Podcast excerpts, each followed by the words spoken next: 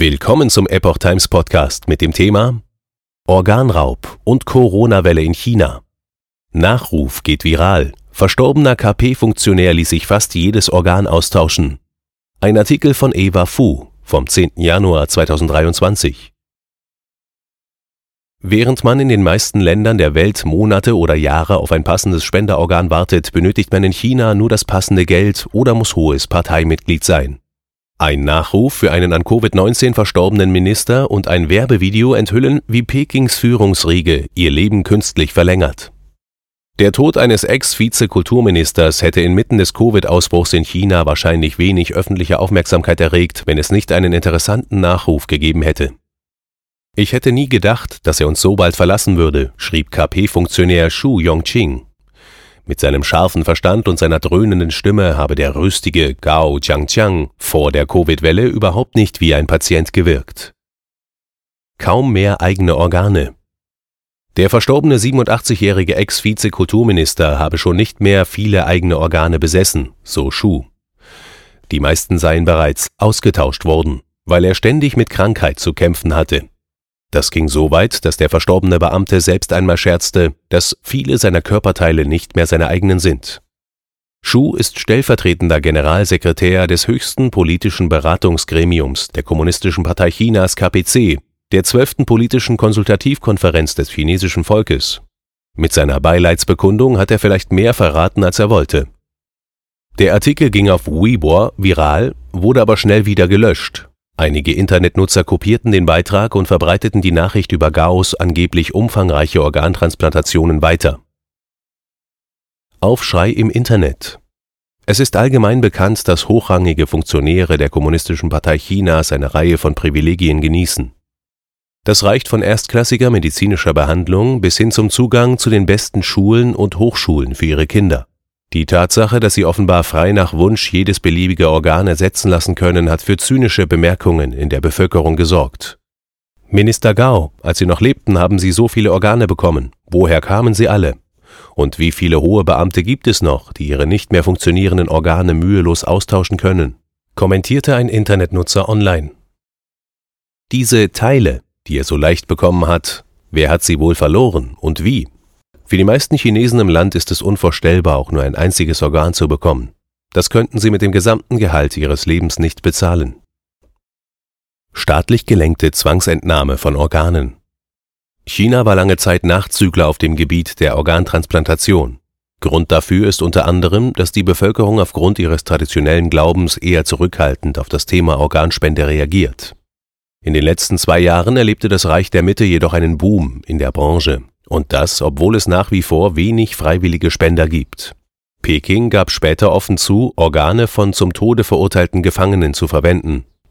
Ab 2015 behauptete die KPC, nur noch freiwillig gespendete Organe zu nutzen. Die Verwendung von Hingerichteten stellte sie angeblich ein.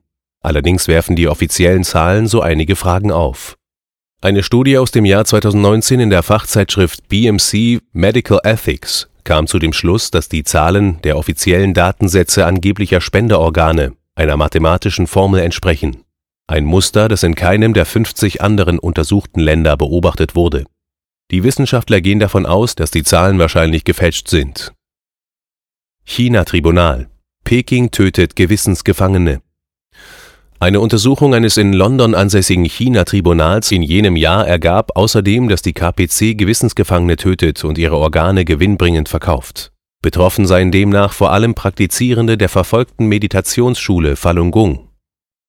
Dr. Thorsten Trey, Gründer und Geschäftsführer der medizinischen Ethikgruppe Ärzte gegen Organraub, kommentierte den Fall gegenüber Epoch Times in einer E-Mail. Da Chinas Transplantationssystem auf staatlich organisierten Zwangsorganentnahmen beruht, ist es nicht verwunderlich, wenn Parteifunktionäre Zugang zu Transplantationen auf Abruf haben. Es überrasche ihn auch nicht, dass Parteifunktionäre mehrere Transplantationen von lebenswichtigen soliden Organen wie Herz, Leber, Nieren oder unter Covid sogar Lungen erhalten. Angesichts der zunehmenden internationalen Besorgnis über den Missbrauch erließen immer mehr Länder, darunter Kanada, Großbritannien, Belgien, Israel, Italien und Spanien, Gesetze gegen Organtransplantationstourismus. Militärkrankenhaus bewirbt langes Leben. Das lange Leben einiger hochrangiger Parteimitglieder ist in China seit langem ein Thema. Es hat in den Medien immer wieder für Schlagzeilen gesorgt. Ein einminütiger Werbespot aus dem Jahr 2019, der auf der Social-Media-Plattform WeChat viral ging, deutet ein unheimliches Szenario an.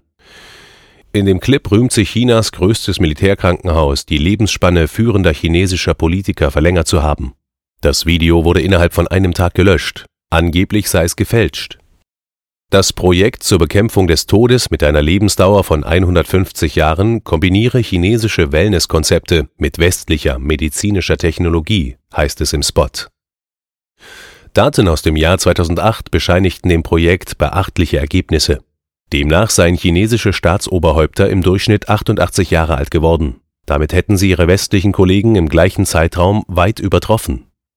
Die durchschnittliche Lebenserwartung der Chinesen lag 2009 bei 72 Jahren. Bis 2022 betrug sie laut offiziellen Statistiken 78,2 Jahre. Wiederherstellung der Organfunktionen im Fokus. Eines der sechs Schwerpunkte des Programms sei die Wiederherstellung der Organfunktionen. Die Epoch Times konnte die Echtheit der Anzeige nicht unabhängig überprüfen.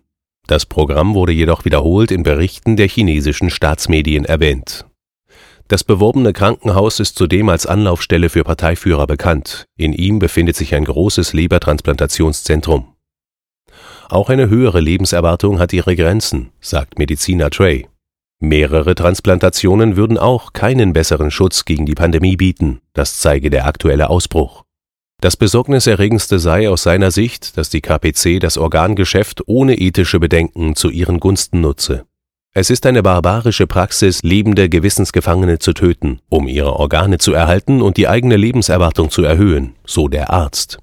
Das führt die Medizin ad absurdum und ist eine schamlose Verachtung von Gottes Schöpfung. Transplantationsindustrie wächst während der Pandemie. Chinas Organtransplantationsindustrie ist trotz der Pandemie weiter gewachsen. Im Jahr 2021 führt das Land 50 Prozent mehr Lungentransplantationen durch als im Vorjahr sagte Chen Yingyu, Leiter der Qualitätskontrolle für Lungentransplantationen in China, gegenüber den staatlichen Medien im Dezember. Und das, obwohl während der Pandemie weltweit ein Rückgang von mindestens 10 Prozent zu verzeichnen war. Während der Pandemie schafften es chinesische Krankenhäuser, die extrem kurzen Wartezeiten für Organtransplantationen aufrechtzuerhalten. Die Ermittler des China-Tribunals sehen darin ein Indiz für eine unerschöpfliche Organquelle. Sie gehen davon aus, dass Gewissensgefangene bei Bedarf getötet werden. Eine Krankenschwester in der chinesischen Stadt Hongchu sagte gegenüber verdeckten Ermittlern im April 2020, im schnellsten Fall bekommt er in einer Woche oder in zehn Tagen ein passendes Organ. Im langsamsten Fall muss er vielleicht ein oder zwei Monate warten. Dieser Artikel erschien im Original auf theepochtimes.com unter dem Titel Death of Chinese official amid COVID-19 wave casts spotlight on forced organ harvesting.